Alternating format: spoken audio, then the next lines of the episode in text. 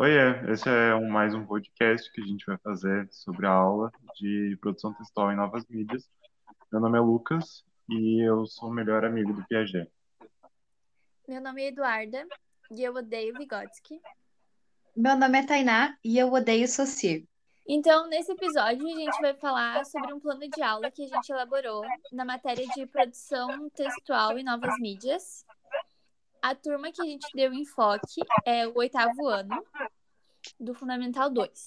O tema do plano de aula é coesão e coerência, o conteúdo, né? A Tainá vai explicar um pouquinho sobre o que é coesão e coerência. Bom, então antes de a gente começar e entrar no plano de aula, é importante entender o que é coesão e coerência, né? Então, coerência, ela vai ser o responsável pelo sentido do texto.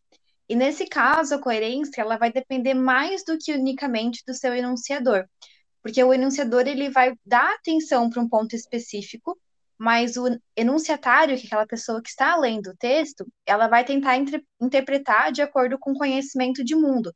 Então, vão ter alguns fatores que vão interferir nessa interpretação do texto, como, por exemplo, conhecimento de mundo e conhecimento partilhado, que seriam uh, os fatores principais, né?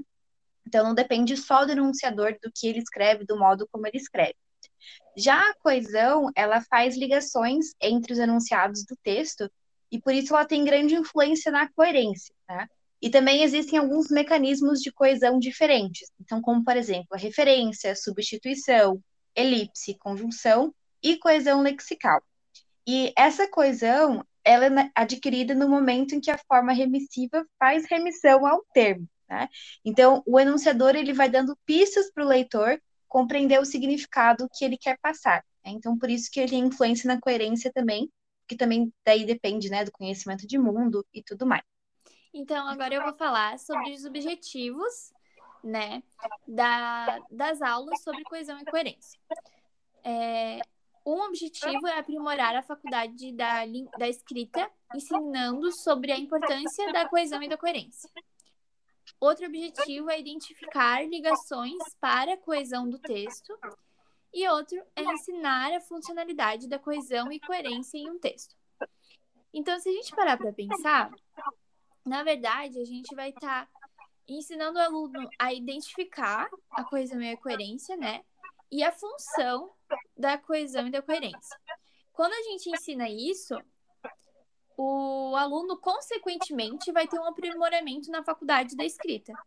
Porque a partir do momento que o aluno consegue perceber quando um texto possui ou não possui uma coesão e coerência, ou quando a coesão e a coerência está de uma, podemos dizer assim, mais elevada, ou quando em algumas partes falta um pouco, quando ele consegue perceber esse, né, essa essa dificuldade, ele melhora a qualidade da escrita dele, né? É, a duração desse plano de aula seria mais ou menos 90 minutos, o que equivale a duas aulas. Isso a gente entende que pode ter empecilhos, né? Por exemplo, as avaliações que a gente vai utilizar, às vezes elas podem é, usar mais tempo do que o necessário, né? Dependendo de como o aluno vai precisar do tempo dele para é, fazer essa avaliação. Isso vai da sala que a gente vai, vai, vai ser aplicada ao plano de aula. Mas, em geral, o nosso plano de aula é de duração de 90 minutos. Então, eu vou falar sobre os procedimentos metodológicos, que são aula expositiva e dialogada, histórias em quadrinhos e discursos. E o Lucas agora vai explicar isso. Então, as aulas expositivas e dialogadas, como a Duda falou, a gente vai trabalhar principalmente as histórias em quadrinhos, é, principalmente por eles terem várias mensagens ali ocultas, né? Ou que precisam de mais compreensão. E nesse caso, a gente vai utilizar da coesão e da coerência e da interpretação de texto dos alunos.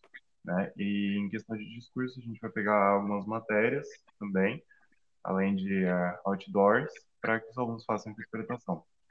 É, os recursos didáticos que a gente vai utilizar, eles são, na maioria, quadro, branco e pincel, é, os materiais de sala, no caso, né? Um projetor multimídia, marca-texto e folha de papel ao máximo, para que os alunos realizem as atividades. O projetor multimídia, se ele não for disponibilizado pela escola, pode ser substituído por imagens impressas, que vão circular entre os alunos. É, o marca-texto vai ser para que os alunos identifiquem as diferentes partes do texto, que eles consigam também fazer uma, um, uma melhor compreensão né, de acordo com o entendimento. A nossa forma de avaliação ela vai ser baseada em lista de exercícios, em que os alunos vão ter que identificar as tirinhas e discursos, e depois uma criação de texto para identificar o nível de coesão e coerência da sala. Então, as imagens de suporte que vão ser utilizadas é, foram retiradas da internet. A gente vai utilizar alguns, algumas placas de aviso, inclusive uma delas da cidade de Joinville mesmo, e também algumas tirinhas que vão dar, dar suporte visual, além de algumas questões. Então, uh, dois exemplos que a gente vai utilizar, o primeiro deles é uma placa de aviso aqui de Joinville, como eu comentei, que é o Bar do Fritz Joinville, no momento, não está aberto porque está fechado a gerência. Cirúrgico extremamente cirúrgico específico. Ainda Outro bem que explicou. Caso, é, outra situação que a gente encontrou, aparentemente de um mercado, né, de um açougue de um mercado, em que aí na placa está escrito, num cartaz todo desenhado, atendimento exclusivo para linguistas. Se for o caso, não poderemos te atender. É. Exatamente. A linguista tem que se comprar sozinha, ela que se vire. Imagino que o próprio professor Girafales deve muito a esse mercado. Ele deve ter um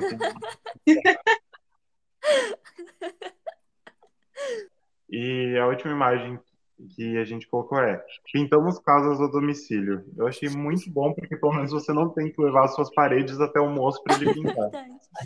Ainda é bem. Das situações. Já pensou? A gente tem que levar tijolo por tijolo? Ah, que palhaçada, né?